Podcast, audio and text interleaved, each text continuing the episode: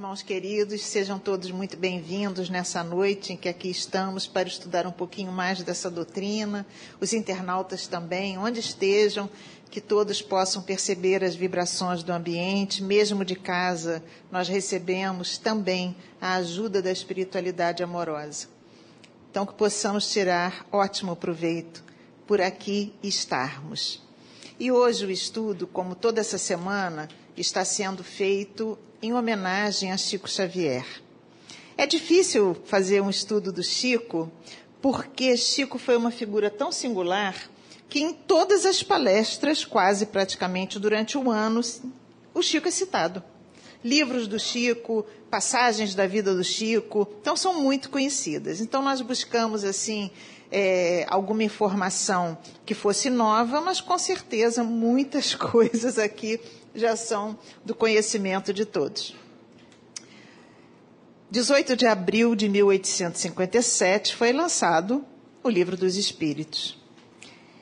Estava iniciando então o movimento que transformaria o pensamento de casual para conscientemente responsável. Na espiritualidade, logicamente, uma grande festa porque finalmente a mensagem de Jesus seria compreendida a fundo. A mensagem do cristianismo primitivo estava novamente sendo tratada com seriedade, com verdade. E todos aqueles que se interessassem pela verdade poderiam agora ter acesso a ela. Então a espiritualidade estava extremamente feliz. E assim, a doutrina espírita é, começou com muito burburinho. Antes do lançamento do Livro dos Espíritos, teve muito burburinho. A vinda de Jesus também teve muito burburinho. Porque Jesus chamou mais atenção pelos fenômenos que ele praticou do que pelo conteúdo moral perfeito da sua mensagem e também dos seus exemplos. Que se não fosse isso, nós já teríamos nos transformado há muito tempo. Mas Jesus chamou muito mais atenção pelos fenômenos, multiplicação do pão, dos pães, curas, enfim. Ressuscitação de Lázaro, que não foi ressuscitado, porque ele não havia morrido, ele passava por uma catalepsia profunda, mas Jesus, com o poder moral dele, realmente teve muitos fenômenos em torno dele e ele executou muita coisa que chamou atenção. Assim como Jesus, a doutrina espírita começou pelos fenômenos. As mesas girantes, fenômenos lá de Hydesville, nos Estados Unidos, mas foram as mesas girantes na Europa que chamaram a atenção das pessoas. Mas havia uma questão. Século XIX foi um século que nós sabemos, século do materialismo, do positivismo. Por quê?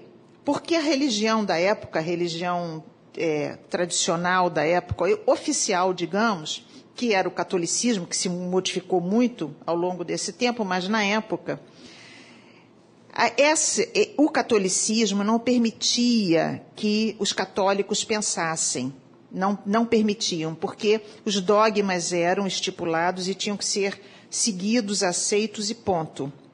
O que, que acontecia no século XIX?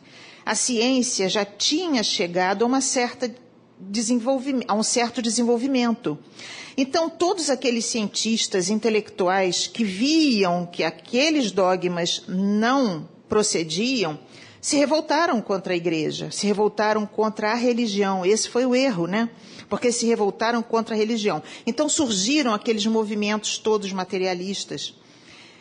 E eles se colocaram contra a religião. Todas as pessoas que se percebiam um pouco mais culta, um pouco mais intelectualizadas, seguiram os cientistas. Então foi uma grande confusão na Terra, porque havia uma revolta geral contra a religião. Nesse momento é que os espíritos começaram a se manifestar. Agora foi uma manifestação invisível, porém de efeitos visíveis. As causas eram invisíveis. Mas, apesar dos, das constantes orientações e ensinamentos dos espíritos, Os adeptos da doutrina espírita, que chamou a atenção dos intelectuais também, que foram perceber, vamos lá ver o que, que é isso. Então, muitos se juntaram à doutrina espírita, mas a maioria desse, dessas pessoas queria fazer do espiritismo uma ciência, ignorando filosofia, ignorando religião. E não era esse o propósito. Mas muito em função do que acontecia no momento, eles queriam fazer da doutrina espírita ciência.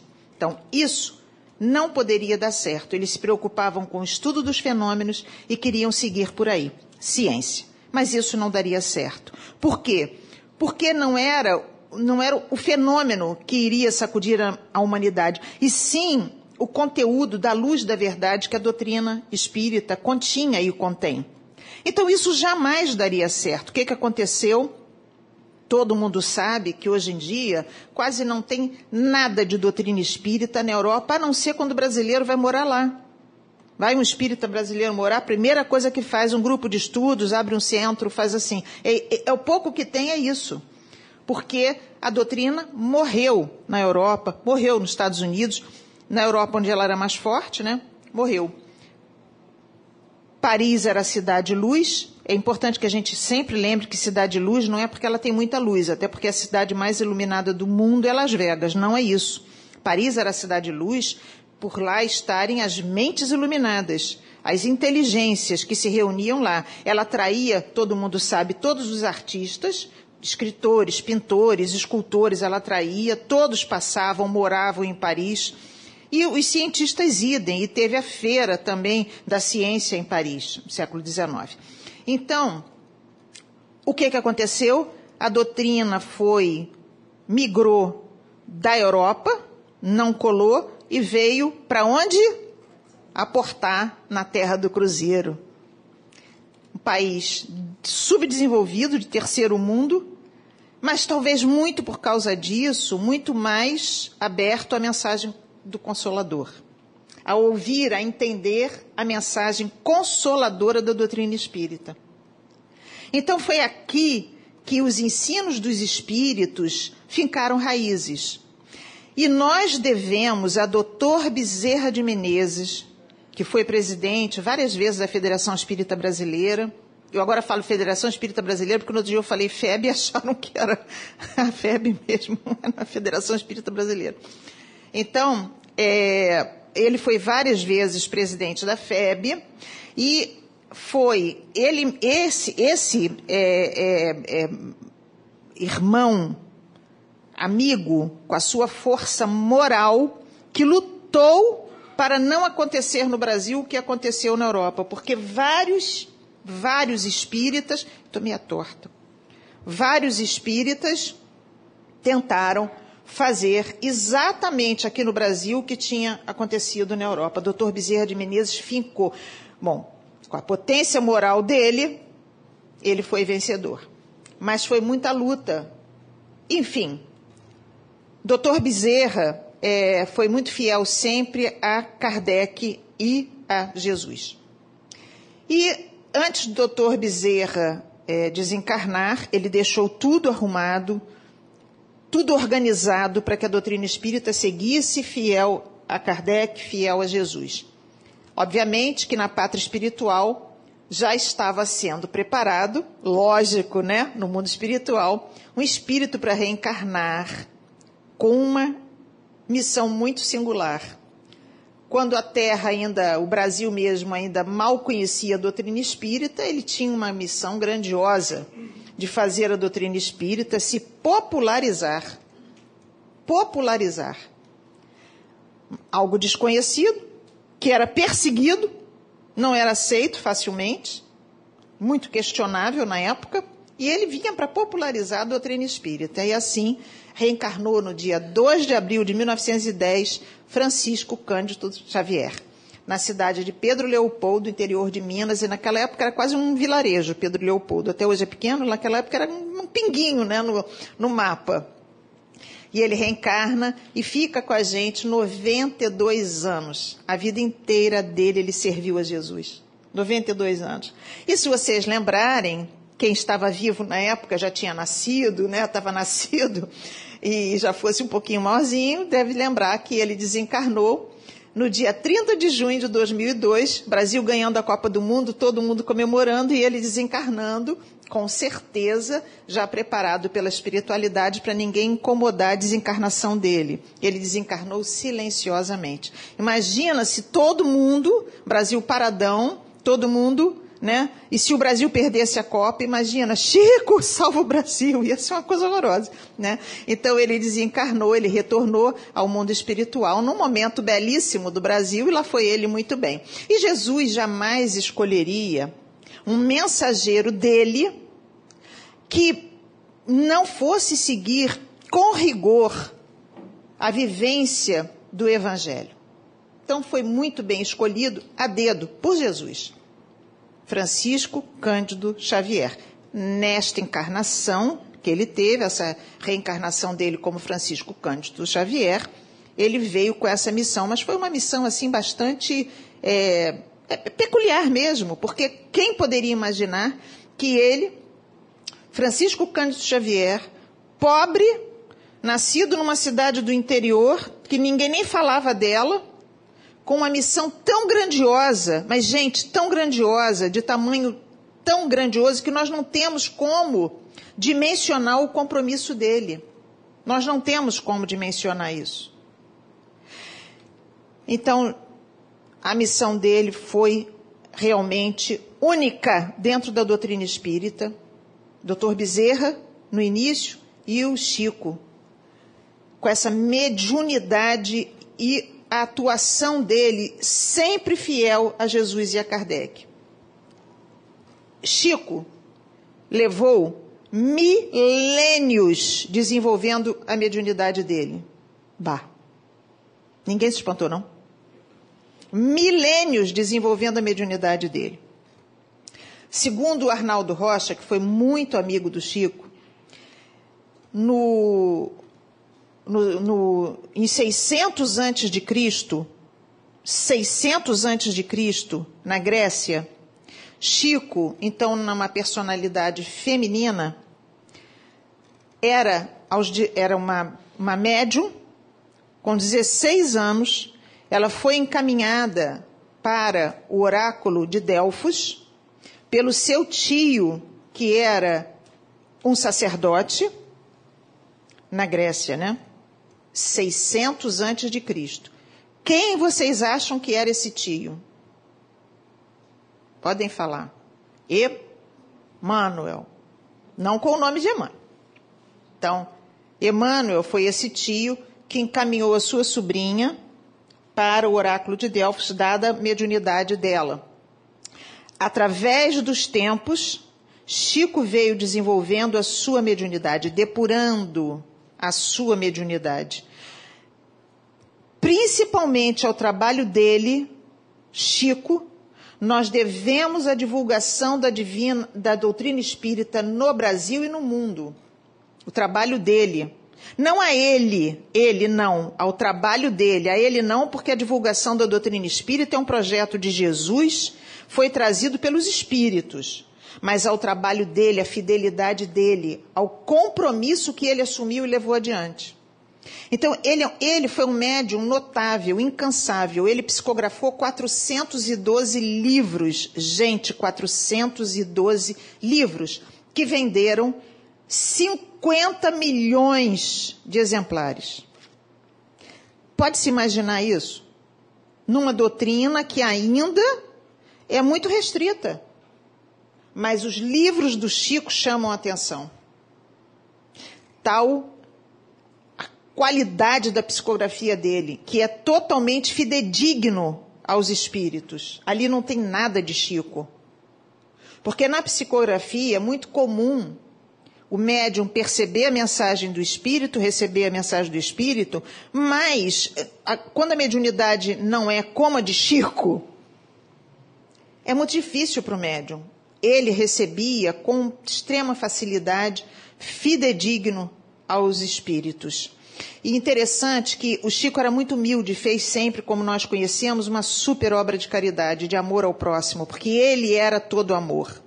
Jamais ele se sentiu diferente, jamais ele se sentiu privilegiado, envaidecido da sua tarefa, ele desconhecia esse sentimento. Ao contrário, ele cumpriu a sua tarefa com muita, muita responsabilidade e disciplina, seguindo exatamente aquilo que havia sido traçado para ele. Gente, nós estamos falando aqui de Chico trabalhando 30 horas seguidas. Segui o dia tem 24. Varava final de semana trabalhando, varava as noites, madrugadas. Por quê? 30 horas consecutivas é coisa beça. Como é que este homem aguentou? Mas os, as pessoas faziam fila para falar com Chico. E ele cumprimentava todas, beijava a mão, abraçava. Não deixava ninguém no vácuo. Depois ele ia psicografar, madrugada adentro. Então vamos falar do começo. Como é que foi o começo do Chico? Que isso poucas pessoas sabem, né? Uma das irmãs do Chico ficou obsidiada, doente, ela ficou doente e foi nitidamente declarada obsessão, tal estado que essa moça ficou. Então, o que, que aconteceu? Um estado muito avançado de, de obsessão foi chamaram na casa do Chico um casal de amigos, o casal Perácio. A dona Carmen Perácio, marido dela, esse casal Perácio, foi, foi à casa de Chico para fazer uma reunião mediúnica. Assim, no dia 7 de maio de 1927, Chico estava com 17 anos de idade, foi realizada a primeira reunião mediúnica hum, espírita, né? Mediúnica na casa do Chico, que foi essa reunião para dissobsessão da irmã dele. Então, foi a primeira reunião na casa do médium, dia 7 de maio de 1917. Interessante que, quando começou a reunião, o Chico, novinho, né? Ouviu a voz da mãe dele desencarnada. Maria João de Deus, que tem livros publicados, Cartas de uma Morta, que é maravilhoso, apesar do nome ser horrível, Cartas de uma Morta, mas o livro é maravilhoso. E ela falou assim para ele: Meu filho, eis que estamos juntos novamente. Os livros à nossa frente tinham dois livros em cima da mesa só: o Evangelho segundo o Espiritismo e o, Livro dos Espíritos. Os livros à nossa frente são dois tesouros de luz. Estude-os. Cumpra com os seus deveres e em breve a bondade divina nos permitirá mostrar a você seus novos caminhos. 17 anos de idade. Bom, passaram-se dois meses. No dia 8 de julho portanto, de 1917, mesmo, mesmo 1927, mesmo ano, no dia 8 de julho, o Chico recebe a primeira psicografia de 17 páginas. Não foi pouca coisa. 17 páginas, né? Quando se inicia na psicografia, os textos são pequenininhos, uma coisinha, 17 páginas. E apesar dele estar lúcido, entendendo toda a mensagem, ele disse que o braço dele escrevia sozinho, que é uma, uma psicografia semimecânica. Ele tem consciência, mas o braço vai sozinho. Então, 17 páginas. O interessante é que esse amigo espiritual, esse irmão que se comunicava, exortava o Chico a trabalhar para Jesus. 17 páginas exortando o Chico a trabalhar para Jesus. Mas olha que interessante. Esse espírito que deu essa comunicação se intitulou Um Amigo Espiritual. Então, atenção. Ele se intitulou Um Amigo Espiritual, 17 páginas. Quando chegou dois dias depois, no dia 10 de julho de 1927, olhem só, a reunião foi na casa da Carmen Perácio, ela morava numa pequena fazendinha ali, né, nos arredores. A reunião foi na casa da, da, da Carmen Perácio. E enquanto eles rezavam, ela ouvia um espírito que se identificou como Emmanuel. Primeira comunicação de Emmanuel foi para Dona Carmen, não foi para Chico. Ela ouviu esse espírito e esse espírito disse para ela assim: Sou um amigo espiritual de Chico. Lembram da comunicação? Como é que ele se identificou? Um amigo espiritual. E ela diz, ele diz: "Sou o amigo espiritual de Chico". Quem deu a comunicação das 17 páginas exortando Chico a trabalhar para Jesus, Emmanuel. Então ela viu o Emmanuel, ela o viu, ela o viu como um jovem imponente, todo luminoso, com vestes, vestes sacerdotais e super brilhante. E ela ficou impressionada com aquilo, mas hum, nada mais aconteceu. Ela viu, ele deu essa mensagem, né? Nada mais aconteceu. Nessa noite, Chico foi dormir. Antes dele dormir, ele fazia as preces dele, ele fazia de joelho, porque como ele tinha sido católico, ele já tinha o hábito de orar de joelho, em respeito, né? A Deus, a Jesus, ele orava de joelho. Então, nessa noite, quando ele está orando lá de joelho, o quarto dele se ilumina todo. E ele diz que entrava assim pelo quarto uma luz prateada, lilás. Mas que a luz era tanta, tanta, tanta, que iluminou tudo, como se fosse dia. Era muita luz. Todo mundo está achando que é Emmanuel. Não é. Então ele viu essa luz, e aí ele vê uma senhora, uma jovem senhora. E esta senhora começa a falar em castelhano com ele. E ele não falava uma palavra de castelhano. Entendeu tudo. Ele entendeu tudo e se surpreendeu porque ele não falava uma palavra de castelhano, ela falou em castelhano com ele e ele entendeu tudo. E aí, ela diz para ele: Francisco, em nome de nosso Senhor Jesus Cristo, venho solicitar o seu auxílio em favor dos pobres nossos irmãos. A emoção dominava o Chico. Ele diz que não, não conseguia, mal conseguia falar e fala para ela: Senhora, quem sois vós? E ela diz para ele: Você agora não se lembra de mim. Sou Isabel de Aragão. Senhora, sou pobre e nada tenho para dar. Que auxílio poderei prestar aos mais pobres do que eu mesmo? Você nos auxiliará, ela disse para ele, a repartir pães com os necessitados. Senhora, ele falou com um pesar no coração. Quase sempre não tenho pão para mim, pão, a pobreza dele. Como poderei repartir pães com os outros? Ela sorriu e esclareceu. Isso aqui é muito importante, gente. Ela disse para ele: chegará o tempo em que você disporá de recursos você escreverá para as nossas gentes peninsulares, Portugal e Espanha, e não poderá receber vantagem material alguma pelas páginas que vai produzir. A península era Portugal Espanha, e o Brasil entrou na. Né, ele estava aqui no Brasil, naturalmente, no Roldão, mas ela se referia porque ela tinha vindo lá da Espanha.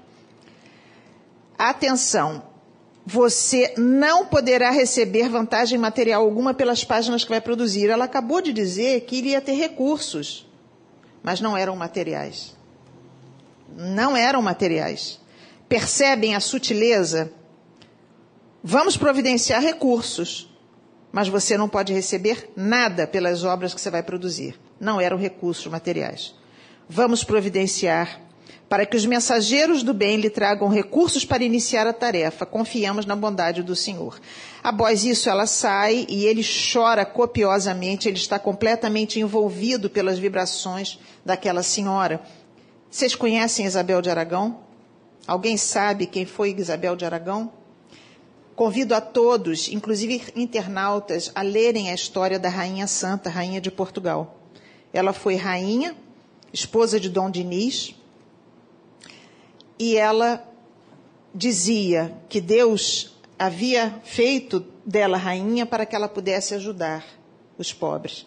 Ela é aquela daquela história de que ela, rainha, lá no século XIV, distribuía pães com os pobres, para os pobres. E isso era proibido. Ela, esposa do rei, rainha, nobreza, não podia chegar aos pobres e muito menos distribuir pães. E ela distribuía. Ela saía com o séquito dela lá das damas e distribuía pão para todo mundo. Conclusão: Dom Diniz chegou ao ouvido dele, algum fofoqueiro, né? Chegou ao ouvido dele que ela estava distribuindo pães para os pobres. E ela um dia está saindo e ele chega para pegar ela. Se ele descobrisse que ela estava distribuindo pães para os pobres, ela ia perder a cabeça. Ia ser degolada. E ela está lá. Ela está com uma parte da, daquelas milhões de saias da, da realeza levantada com vários pães dentro. Ele está vendo aquilo, ela está segurando os pães, e ele chega e fala: Que tens aí, senhora? E ela, imagina o susto, né? E ele repete: Que tens aí, senhora? E ela diz: Flores. Flores. Colhi flores do meu jardim. E ele diz: Quero ver. Gente, imagine a situação, isso é coisa de novela. Quero ver. E aí, ela, que já devia estar em prece há muito tempo, uma, um espírito de extrema luz, abre, solta e saem as flores do avental. É a transmutação dos materiais. Quem estuda o livro dos médiuns estuda isso. Quem não estudou, aí o convite para estudar o livro dos médiuns para entender o que aconteceu, que é um fenômeno mediúnico super simples, gente. Simplérrimo. Estou vendo a cara de vocês, simples, né? Mas, enfim, ela é a rainha santa, ela é a santa protetora de Portugal, lá para Portugal que eles dizem, né, os católicos dizem, mas ela é um espírito de extrema luz. Mas veja bem, duas semanas depois aparece um senhor vestido de sacerdote para o Chico, e ele fala assim: Chico, fui no século XIV um dos confessores da rainha santa, Dona Isabel de Aragão, esposa do rei de Portugal, Dom Dinis. Que ele aí situou o Chico, quem era ela, que ele, o Chico não sabia. Ela desenvolveu elevadas iniciativas de beneficência e instrução nos dois reinos que formam a península, porque era Portugal e Espanha, a época dela, né?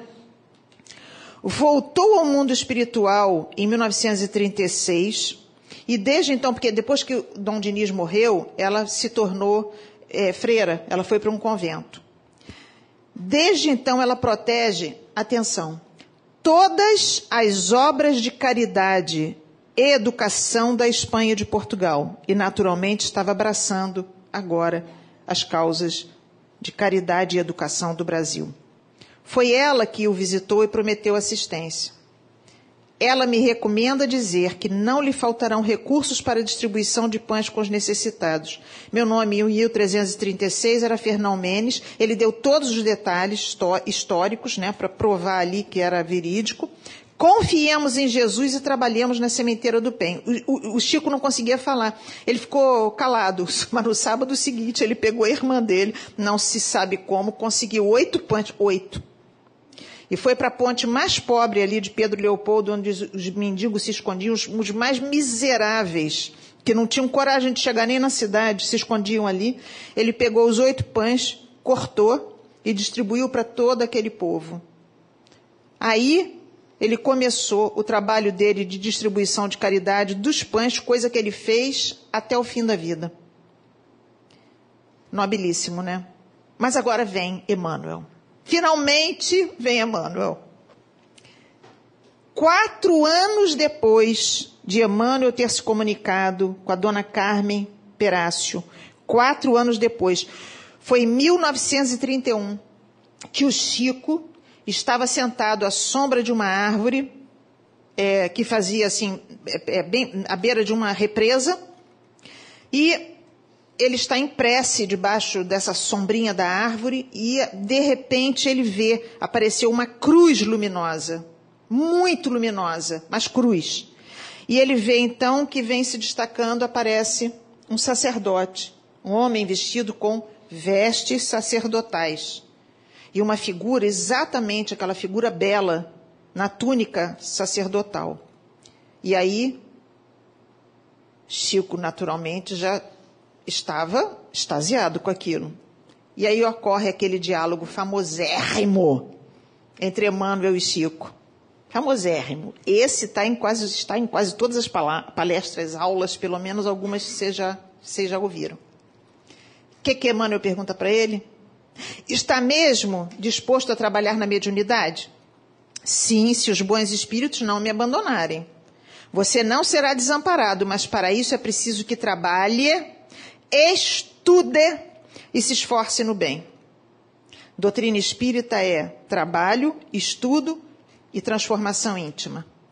Então, o senhor acha que eu estou em condições de aceitar o compromisso? Imagina, ele nem sabia que ele era o Chico perfeitamente.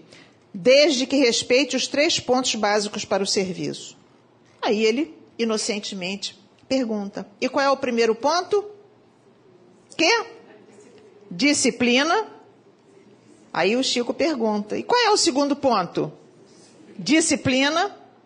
E o terceiro ponto? Aí Emmanuel diz: disciplina, é claro. Disciplina, disciplina, disciplina.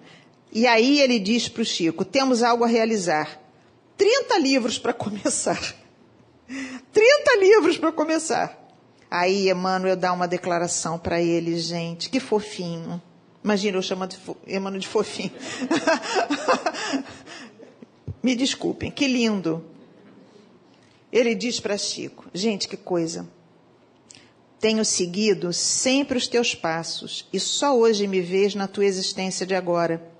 Mas os nossos espíritos se encontram unidos pelos laços mais santos da vida e o sentimento efetivo que me impele para o teu coração tem suas raízes na noite profunda dos séculos.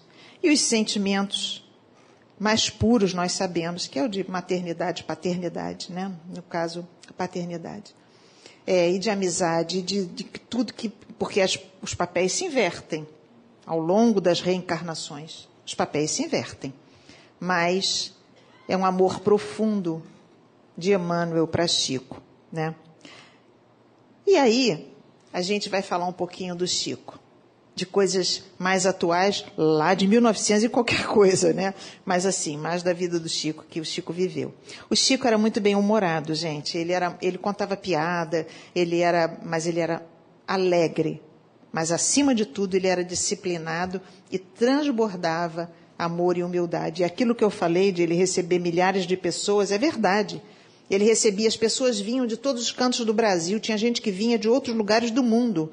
Pegavam quatro horas de trem, quem morava longe de Pedro Leopoldo, para encontrar o Chico, para olhar o Chico. Para olhar o Chico. Enfrentavam horas de viagem. Então, Chico jamais se, se vangloriou. Ah, tem um monte de gente que vem à minha porta para me, me ver. Imagina, imagina. E ele dizia que ele não era humilde, não. Então, nós vamos contar aqui alguns casos que alguns amigos íntimos do Chico contaram. Ele tinha três amigos, ele tinha um monte de amigos, né? O Chico, o que não faltava para ele eram amigos. Apesar de que ele foi super perseguido, torturado mesmo, né? Por, por, por causa de questão de religião, dele ter se declarado espírita, médium, enfim.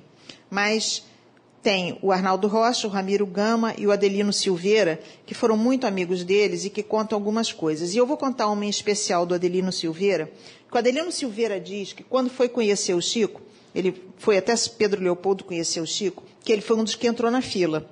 E a fila demora a andar. Daqui a pouco, quando a fila ele estava se aproximando, ele diz mais ou menos a uns 200 metros, o Chico começou a acenar para ele. Ele olhava para todos os lados, né? Porque, como assim? Ele nunca tinha visto o Chico na vida. Quando faltavam uns 100 metros, que ele já conseguia enxergar melhor, o Chico acenando para ele, no olho dele, mas ele continuava olhando e nem respondia, porque não podia ser para ele. Quando o Chico se aproximou mais um, o Adelino se aproximou mais um pouquinho do Chico, o Chico gritou: Adelino!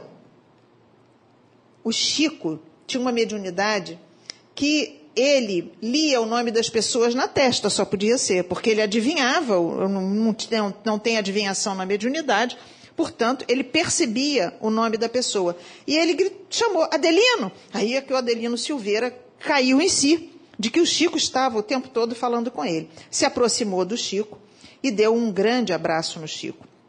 Ele disse que quando se aproximou do Chico, ele percebeu que o perfume que ele estava sentindo era do Chico. O Chico exalava um perfume que era uma mistura de rosas e éter.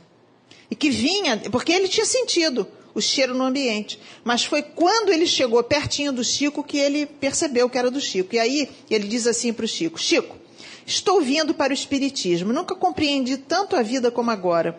Estou tão bem que não sei se me dedico totalmente a ele desde já ou se vou fazer faculdade primeiro. Aí a resposta do Chico. Gente, olha a importância da resposta do Chico. Que isso tudo é ensinamento para a gente. Meu filho, precisamos estudar. Não podemos nos esquecer que Deus tem enviado livros aos homens. Tudo começou com os Dez Mandamentos, o Velho Testamento, o Novo Testamento e Allan Kardec. Todos precisamos estudar muito. Agora, não adianta estudar, ser sábio sem amar primeiro. Então, nós precisamos estudar. Transformação íntima, ela se dá pela disciplina. Porque às vezes a pessoa não tem a espontaneidade que vem depois da disciplina. Essa espontaneidade do amor do Chico, isso vem depois que foi disciplinado para ele ao longo dos anos, que ele aqui já era disciplinado. Nós, ah, eu não sinto esse amor todo, não, não adianta, não posso fazer esse trabalho. Começa para você ver se o teu coração não vai palpitar diferente. Começa um trabalho no bem para você ver se você não vai sentir uma alegria que vem não se sabe de onde. Começa o trabalho no bem para ver se você não vai se sentir vinculado à espiritualidade que nos ampara e protege. Começa. Tenta, se não gostar, sai. Tenta. Mas, como o André falou, tem que estudar, tá? A nossa casa promove a doutrina espírita. A doutrina espírita é uma doutrina que se estuda a vida inteira. Não se para de estudar a doutrina espírita nunca, jamais em tempo algum. Ninguém é catedrático em doutrina espírita. Ninguém. Cada vez que a gente lê um livro, a gente descobre coisas novas dentro da doutrina. E aí nasceu uma grande amizade entre o Adelino Silveira e o Chico. E um dia o Chico foi se hospedar na casa do Adelino porque ele ia fazer um trabalho lá próximo na cidade do Adelino. O Adelino diz que quando ele se hospedou na casa do Chico, o Chico não dava trabalho para ninguém. Ele fazia tudo, arrumava a cama, fazia tudo. Quando o Chico foi embora, o quarto que o Chico estava ficou impregnado do perfume, do, do perfume do Chico, por três dias. Três dias. Que maravilha, né? Mas vou contar uma história para vocês, já chegando ao final aqui do estudo, para cair a ficha de todo mundo, para a gente ver como a vida é interessante. Um casal de amigos começou, entrou na doutrina espírita, foi conversar com Chico. Chico recomendou para eles que fizessem o evangelho do lar, que muita gente não dá importância, prestem atenção. Fizesse o evangelho do lar. Mas o Chico orientou esse casal: perseverem, porque muita gente começa super empolgado, dá trabalho toda semana na mesma hora, mesmo dia da semana e desiste. Não sabe o que está fazendo, né? Perseverasse, porque em seis anos eles receberiam um presente de Jesus, se perseverassem no Evangelho do Lar. O casal, meu Deus, presente de Jesus, seis anos de Evangelho do Lar, seis anos de Evangelho do Lar. Chegou no dia que completou seis anos do Evangelho do Lar, eles estavam emocionados. Naquela noite quase não dormiram, emocionados. Esperaram, passou a primeira hora, a segunda, a terceira, passou lá, terminou o dia, não viram presente nenhum, foram dormir.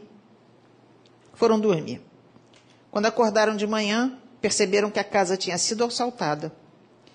Que um diamante imenso que eles tinham, histórico, diamante histórico mesmo, tinha sido roubado. E eles ficaram não só decepcionados, descrentes, muito chateados, e foram onde? No Chico. Chico, você fala pra gente que depois de seis anos de evangelho, a gente vai receber um presente. Além de não receber presente nenhum de Jesus, a gente tem a casa assaltada e o diamante caríssimo. Era um patrimônio de família, foi roubado. O Chico diz assim: Mas Queridos, o presente era exatamente esse. E o olho deles deve ter saltado da órbita, né? O valor daquele diamante era incalculável e houve tantos crimes e suicídios por causa dele que vocês estavam com centenas de espíritos em casa. A maioria foi doutrinado como durante esses seis anos de evangelho, e eles nem perceberam. Porém, 28 entidades irredutíveis não se desligaram do diamante. O único jeito de tirar essas entidades de lá era tirando o diamante da casa de vocês, porque eles foram embora com a joia. Então a gente tem que perceber a importância de um evangelho do lar. E o amparo da espiritualidade quando nós estamos agindo, trabalhando, pensando, orando no bem. Muitas vezes o que parece um horror, o que parece um problema, é na verdade uma solução. porque a nossa visão é material. Mas nós somos espíritos imortais e com história. E com história. Então, queridos, nós temos, encerrando, aquele caso daquela irmã que o Chico já tinha trabalhado essas 30 horas aí de madrugada, ele estava atrasado, dormiu duas horinhas, acordou atrasado e estava correndo para o trabalho dele. Ele conta que o pé dele mal tocava no chão, que ele quase voava. Quando ele está passando é, pela casa de Dona Alice, ela chama: Chico, Chico, vem cá. E o Chico disse: Não posso, dona Alice. Na hora do almoço eu venho aqui e lhe atendo. Eu estou muito atrasado. E ela ficou muito decepcionada, porque ela disse assim para ele: Eu estou esperando você desde seis horas da manhã. Eram oito, porque ele passava muito cedo. Nesse dia ele se atrasou, porque ele só tinha dormido duas horas. Eu estou esperando você desde seis horas da manhã. E ele disse: Mas eu volto, eu volto na hora do almoço. E virou as costas e foi embora. Ele deu alguns passos. Quem ele vê? Emmanuel. Chico, volta lá. Você vai perder cinco minutos, isso não vai fazer diferença no seu dia. Ela precisa falar com você. Chico voltou. Ela estava com papel na mão, muito aflita. Era uma receita homeopática que Chico havia psicografada, havia psicografado, dada por Dr. Bezerra. E ela não tinha entendido como ia tomar o medicamento. Ela estava com o medicamento e não tinha entendido como tomar o medicamento. Então o Chico lê, explica para ela, vira e vai embora. Ela ficou toda feliz. Primeiro ela diz para ele, Chico, eu não entrei porque eu sabia que você ia voltar. Eu conheço teu coração. Ele não ia voltar não, tá? Emmanuel. Mas ele ia voltar na hora do almoço, isso era o coração dele. Mas ele tinha muita disciplina com o horário do trabalho e respeitava sempre o trabalho dele. Ele nunca faltou o trabalho. Nunca faltou o trabalho. Imagine. E aí, Emmanuel aparece de novo e fala assim para ele: Chico, olha para trás. Porque quando ele virou, ela disse: Vai com Deus, Chico, Deus te acompanhe. Quando o Chico vira para trás, ele vê que está saindo da boca da dona Alice uma massa branca que vai direto de encontro ao peito do Chico, que traz imenso bem para ele. O Emmanuel diz para ele: Está vendo, Chico, o que a gente ganha quando a gente trabalha em nome de Jesus, quando a gente está fazendo alguma coisa em nome de Jesus? Imagine, Chico, se ela se não tivesse voltado e se ela tivesse pensado, vai com o diabo. Então nós temos que prestar atenção nas nossas ações, no minutinho que a gente perde, mas na verdade ganha, emprestando o ouvido, o coração para um amigo. Então ela disse: Chico, vai com Deus. E foi assim que Chico, realmente, no dia lá, 30 de junho de 2002, se retirou da terra, indo para os braços amorosos de Jesus, amparado por Deus nosso Pai. Que nós possamos render homenagem a esse irmão responsável por nós estarmos aqui hoje na divulgação da doutrina espírita. Ninguém foi como ele. 50 milhões de livros, 412 livros, 50 milhões de exemplares, 412 livros vendidos. Então, que a paz de Jesus transborde no coração desse irmão querido e que todos nós possamos sempre homenageá-lo, respeitando com disciplina os ensinamentos de Jesus. Muita paz.